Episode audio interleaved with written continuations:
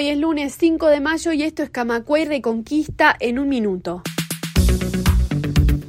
AEBU se declaró en conflicto en defensa de caja bancaria. En una conferencia de prensa brindada en el día de hoy, el presidente de AEBU apuntó contra el Poder Ejecutivo por demorar en la búsqueda de soluciones para la situación financiera del instituto. El Frente Amplio se comprometió a elaborar una nueva reforma de la seguridad social si gana la presidencia. Previo a la votación de la rendición de cuentas, el Plenario Nacional del Frente Amplio anticipó que se volverán a evidenciar dos modelos de país y el recorte generalizado en el gasto público.